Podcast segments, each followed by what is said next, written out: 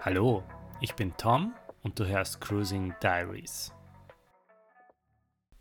Willkommen zurück zu einer neuen Folge Cruising Diaries. Ich möchte mich für deine Geduld bedanken, denn die letzte Folge ist ja schon sehr lange her. Es hat sich leider in meinem privaten Umfeld einiges getan, was mich daran gehindert hat, eine Folge für dich aufzunehmen. Die heutige Folge trägt den Titel Der Stalker und ich denke, du kannst dir schon vorstellen, worum es in dieser Folge gehen wird. Für mich ist es halt sehr wichtig, auch über solche Themen zu sprechen, denn ähm, es ist nicht immer alles Friede, Freude, Eierkuchen beim Cruisen, jetzt wollte ich sagen beim Stalken, okay, ähm, sondern es gibt halt auch, wie gesagt, die Schattenseiten. Aber bevor ich mit der heutigen Folge beginne, würde es mich sehr freuen, wenn du Cruising Diaries abonnieren und bewerten würdest. Und du findest den Link zu meinem Instagram in den Show Notes. Ich denke, das war jetzt genug Werbung und ich beginne jetzt einfach mit der Story. Wie ich dir bereits erzählt habe, bin ich in zwei Foren angemeldet, wo es einfach darum geht, den passenden Partner für ein Abenteuer zu finden. Die Entscheidung, mich in einem von diesen Foren anzumelden, hatte ich zwei Wochen vor dem ersten Lockdown in Österreich. Das Anmeldeverfahren war nicht wirklich leicht bzw. benutzerfreundlich. Man musste sich mit einer E-Mail-Adresse registrieren und wurde dann vom Admin freigeschalten. Dann konntest du erst dein Profil vollständig ausfüllen, Bilder hochladen, Beiträge verfassen etc. In den ersten Tagen habe ich mich einfach mal umgesehen, habe mein Profil eingerichtet, habe mir angeschaut, was die anderen so machen und habe mir überlegt, wie viel ich von mir preisgeben möchte. Nach einigen Tagen im Forum schrieb ich meinen ersten Beitrag in eines der Unterkategorien und es dauerte nicht lang, bis die ersten Reaktionen eintrudelten. Dieses Frischfleischphänomen kennen wir ja schon aus der Folge Dating-Apps. Der Beitrag wurde geliked und ich bekam die ersten Nachrichten. Ich war auch sehr überrascht, dass es so leicht ging und dachte mir einfach nur, warum habe ich das nicht schon früher gemacht? Ja, da war wieder der naive Tom am Start.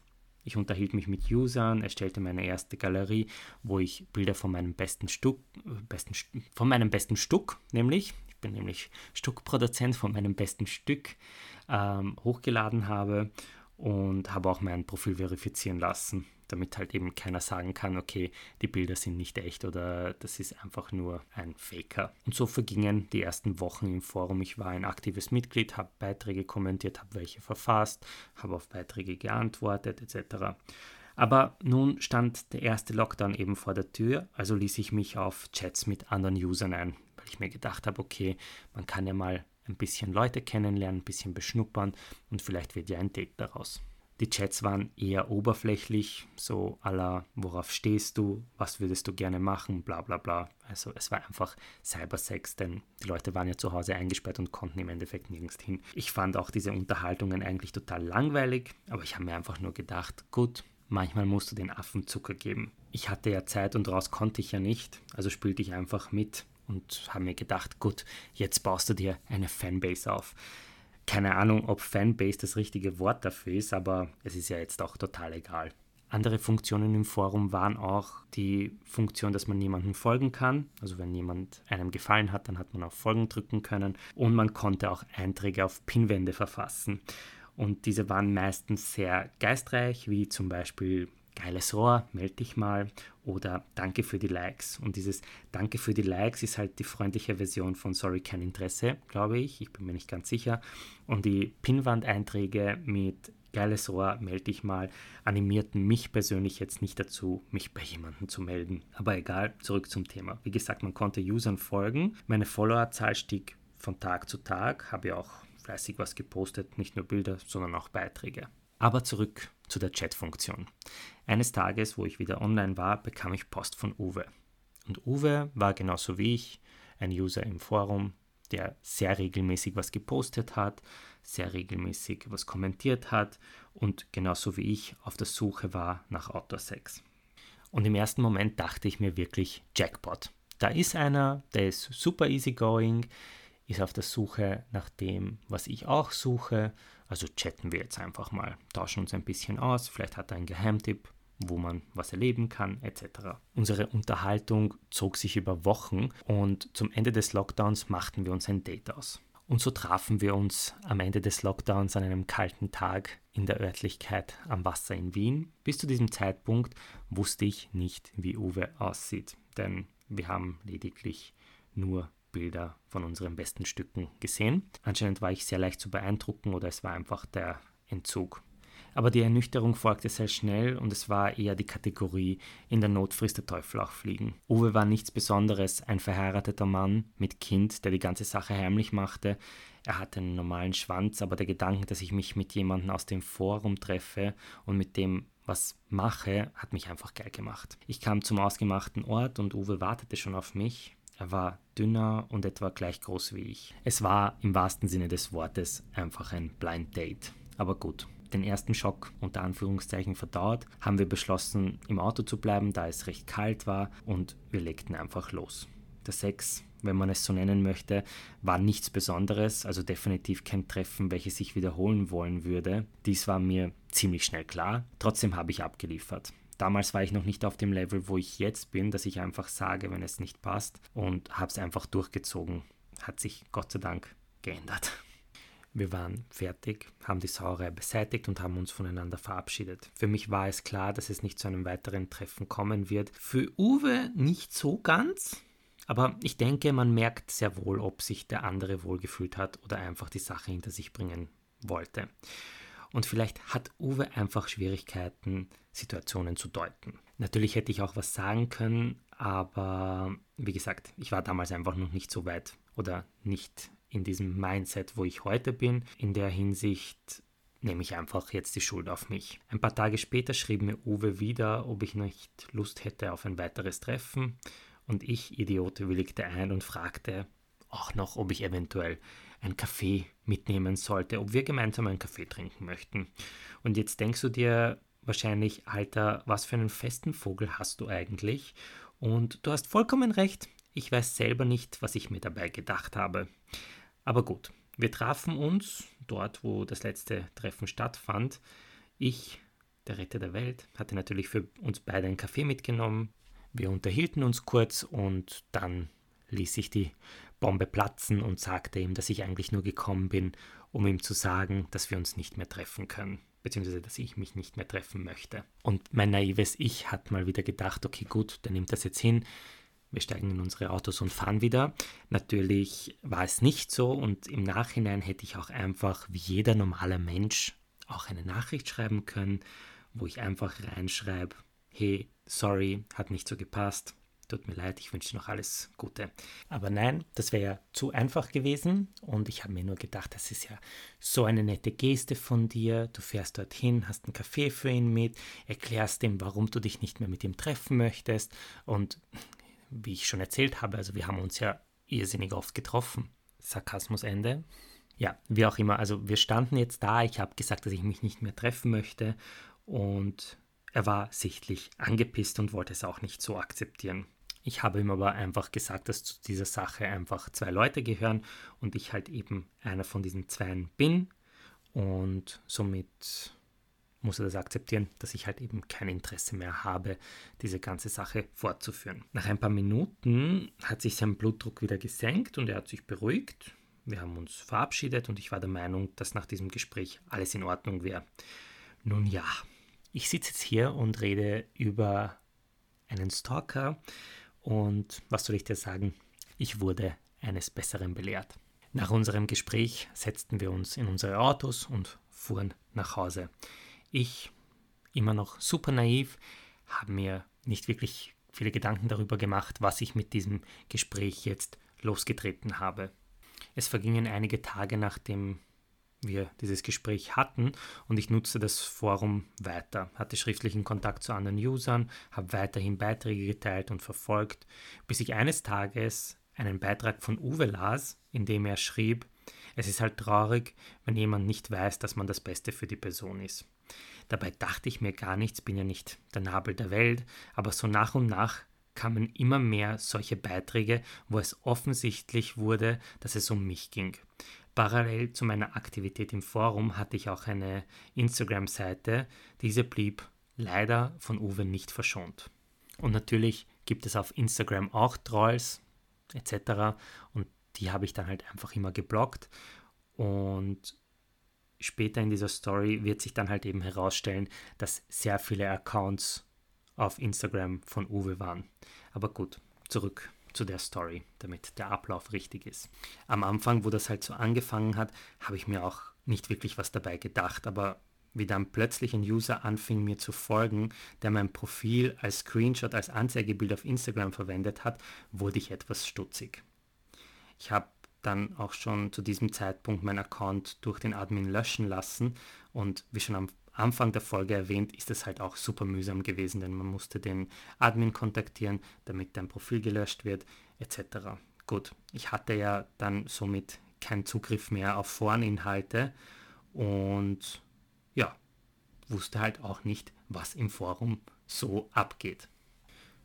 Und eigentlich gab es genug Anzeichen dafür, dass bereits nach der Aussprache Uwe etwas im Schilde führte. Aber bis zu dieser Erkenntnis vergingen einige Wochen. Ich dachte auch nicht weiter darüber nach, was nach meiner Profillöschung im Forum vor sich ging. Habe halt einfach Firefighting auf Social Media gemacht, aber ab einem Punkt war es einfach untragbar. Neben Instagram schrieb mir auch Uwe sehr oft auf Dating-Plattformen, mal nett, mal eher ausfällig. Ich habe es am Anfang einfach ignoriert. Ich dachte mir, er wird sich schon beruhigen. Nach ein paar Wochen schrieb ich ihm, dass ich ihn bitten würde, mich in Frieden zu lassen, da von meiner Seite kein Interesse mehr an einem weiteren Kontakt bestehen würde. Es kam alles auf einmal zusammen. Die Trolls auf Social Media, die Nachrichten von Uwe auf der Dating-Seite und die Krönung von der ganzen Sache war dann, dass plötzlich neue User um mich herum aufgepoppt sind, die genau das waren, was ich zu diesem Zeitpunkt gesucht habe.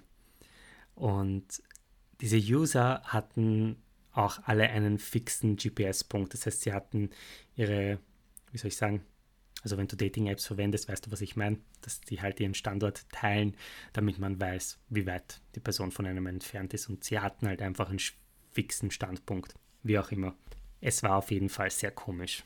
Sprich, Uwe wusste, wo ich wohne. Woher war mir ein Rätsel. Zu diesem Zeitpunkt habe ich bereits begonnen, alle Auffälligkeiten zu dokumentieren. Es fand ja alles am Handy statt, also konnte ich ganz einfach Screenshots machen. Nachdem das Theater bereits über Monate ging und ich bereits mehrmals Uwe gesagt hatte, dass ich kein Interesse an einem Kontakt habe, meldete ich mich erneut im Forum an, um zu sehen, was dort vor sich ging. Als hätte in meinem Kopf eine kleine Stimme gesagt, check mal das Forum. Und was ich dort fand, war halt wirklich ein schlechter Witz. Uwe hat einfach nicht aufgehört, über mich zu schreiben. Er legte sich sogar ein zweites Profil an und unterhielt sich mit sich selbst in den Beiträgen über mich. Was ich hier auf jeden Fall ansprechen möchte, ist, dass er angefangen hat, im Forum nach mir zu suchen. Hat jemand dieses und jenes Auto da und da gesehen, was ja auch nicht das Hauptthema von diesem Forum war. Es ging nicht um Fahrzeuge, sondern es ging halt einfach darum, eben Leute für Sex zu finden. Natürlich habe ich auch begonnen, hier Screenshots zu machen, habe den Admin kontaktiert, habe ihm mein Problem geschildert. Er konnte mir nur damit weiterhelfen, dass er mir sagte, wann mein ursprüngliches Profil gelöscht wurde. Und genau wo mein Profil aus dem Forum verschwand, begannen die Trollangriffe auf mein Instagram. Langsam ergab alles seinen Sinn. Ich beschloss, Uwe mit meinem neuen Profil zu schreiben, worauf ich die folgende Antwort bekam. Ich weiß ganz genau, wer du bist und wir können uns gerne bei dieser Adresse treffen. Nach dieser Nachricht bin ich einfach aus allen Wolken gefallen.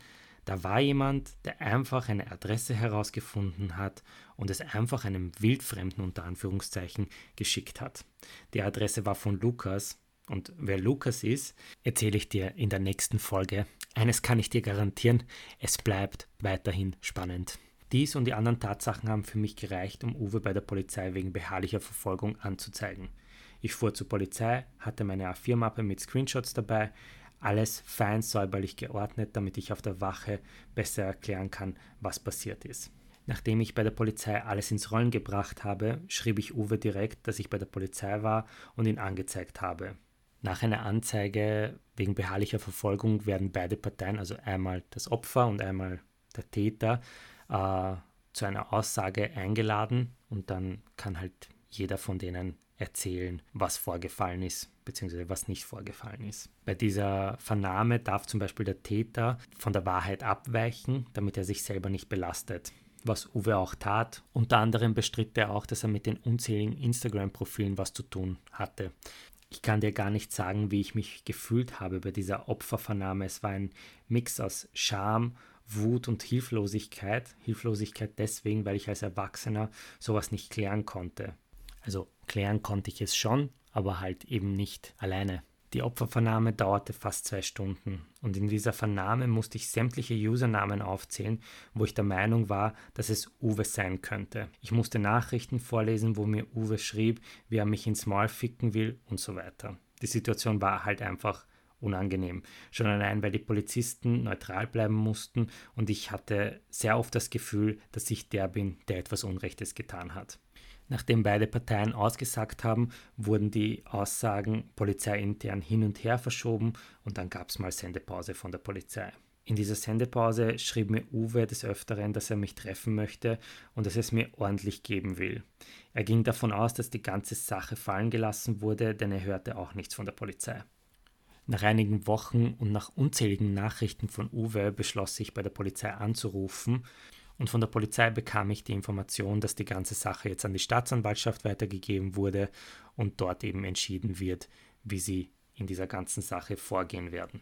Nach diesem Anruf vergingen wieder einige Wochen und plötzlich bekam ich eine Nachricht von Uwe auf einer Datingseite.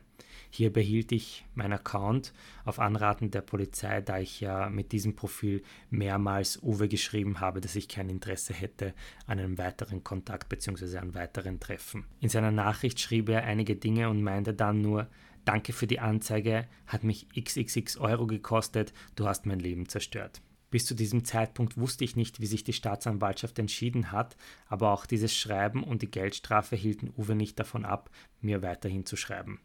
Ich kontaktierte die Staatsanwaltschaft, beantragte Akteneinsicht. Nach der Nachricht von Uwe war wieder Ruhe für drei Wochen. Aber so ganz dürfte Uwe diese Geldstrafe nicht verstanden haben und auch hatte er Schwierigkeiten, den Brief der Staatsanwaltschaft zu deuten, denn nach drei Wochen tauchte er einfach bei mir in der Arbeit auf. Ich, ein bisschen überfordert mit der Situation, bin dann zu ihm hin, habe ihn gefragt, was er hier macht und habe ihn dann auch der Örtlichkeit verwiesen, was er gekonnt ignoriert hat, wo ich mich auch gezwungen sah, Sicherheitspersonal zu kontaktieren. Nach diesem Zwischenfall wurde es einfach nur noch schlimmer. Jedes Mal, wenn ich die Cruising Location am Wasser aufsuchte, tauchte er kurze Zeit später dort auf. Natürlich hätte ich auch das Cruisen sein lassen können, aber ich wollte Uwe nicht diese Macht über mich geben. Eines Tages fuhr er mir nonstop nach, wo ich dann auch einfach weiterfuhr und bei einer roten Ampel außerhalb der Cruising Location hinter einer Polizeistreife stehen geblieben bin. Ich schaltete einfach meine Warnblinkanlage ein, stieg aus und bat die Polizei um Hilfe. Ich erklärte ihnen kurz die Situation, habe ihnen die Fallnummer gegeben und die Polizistin beruhigte mich, stieg aus und Uwe fuhr weiter. Nach diesem Vorfall kontaktierte ich erneut die Staatsanwaltschaft und bat um weitere Schritte. Die Staatsanwaltschaft antwortete mir, dass sie aus Mangel an Beweisen keine weiteren Schritte einleiten werden.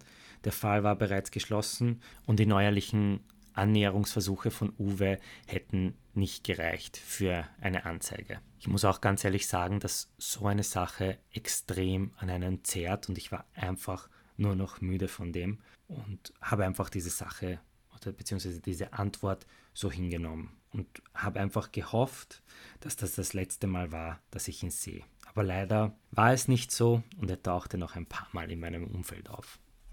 Das letzte Mal liefen wir uns beim Cruisen über den Weg und ich bin absichtlich in eine andere Richtung gegangen, weil ich ihm keine Chance einer Begegnung geben wollte. Und er lief mir einfach nach und rief die ganze Zeit, man wird ja wohl noch Hallo sagen dürfen. Nein, Uwe, ich habe dich angezeigt, weil du mein Nein nicht verstanden hast und du wirst nicht Hallo sagen dürfen. Ein paar Wochen nach unserer letzten Begegnung entstand an meinem Fahrzeug ein großer Sachschaden, den ich natürlich bei der Polizei angezeigt habe. Und während diesem ganzen Gespräch für die Anzeige fragten mich die Polizisten, ob es jemanden gäbe, der in Frage kommen würde für diesen Sachschaden und ich gab halt einfach Uwe an. Ansonsten wüsste ich nicht, wer so böse auf mich sein könnte, dass er einfach mein Auto zerkratzt. Wie auch immer. Ein paar Tage später bekam ich dann auch einen Anruf von der Polizei, wo sie mir dann mitgeteilt haben, dass sie mit Uwe gesprochen hätten und dass er nichts mit der ganzen Sache zu tun hätte und auch nichts mit der ganzen Sache zu tun haben will. Und seitdem habe ich ihn auch nicht mehr gesehen. Was ich dir mit dieser Story sagen will, ist, dass es vollkommen in Ordnung ist, Nein zu sagen. Denn es gehören immer zwei dazu. Und wenn einer von diesen Zweien kein Interesse mehr hat, den Kontakt aufrechtzuerhalten, dann muss das von dem anderen akzeptiert werden. Ich bin mir auch ziemlich sicher, dass niemand, der je gestalkt worden ist, sich nach einer Zeit gedacht hat, Ma, schau, wie er sich um mich bemüht und wie er versucht, mein Leben unerträglich zu machen, dem gebe ich jetzt noch eine Chance. Das hat sich noch nie wer gedacht. Also, falls du ein Stalker bist, ja, dann kann ich dir wirklich nur raten, lass die Person in Ruhe. Weil wenn die Person keinen Kontakt zu dir möchte, dann hat das einen Grund, ja, und du musst es halt einfach akzeptieren. Auf der anderen Seite, ja, wenn du der Gestalkte bist und wenn du das Gefühl hast, da ist etwas nicht in Ordnung, dann schick eine klare Message, sag ihm, hey, sorry, kein Interesse an einem weiteren Kontakt mit dir, ich wünsche dir alles Gute. Und wenn das alles nicht hilft, dann fang an, die ganze Sache zu dokumentieren, denn es wird dir ungemein helfen, um mehr Klarheit in diese Sache zu bringen. Ich hoffe, es ist dir klar, dass ich kein Experte bin, sondern hier einfach nur meine Erfahrung mit dir teile. Ich hoffe wirklich sehr für dich, dass du nie in diese Situation kommst. Aber falls doch, möchte ich dir nur sagen, eine Anzeige wegen beharrlicher Verfolgung kannst du in jeder Polizeistation machen. Und so neigt sich mal wieder eine sehr turbulente Folge dem Ende. Was ich halt einfach jetzt noch zum Abschluss sagen möchte, ist, vertraue deinem Bauchgefühl. Und wenn dein Bauchgefühl sagt, hey, da ist irgendwas faul an der Sache, dann lass die Finger von dieser Person. Und falls du dich austauschen möchtest oder einfach nicht weißt, wem du schreiben sollst, wenn du dich gerade in dieser Situation befindest, dann kannst du mir gerne auf Instagram schreiben. Den Link zu meiner Instagram-Seite findest du in der Folgenbeschreibung. Aber jetzt sind wir wirklich am Ende angekommen. Danke für deine Zeit, danke, dass du mir wieder zugehört hast. Pass auf dich auf, bleib gesund. Dein Tom Cruiser.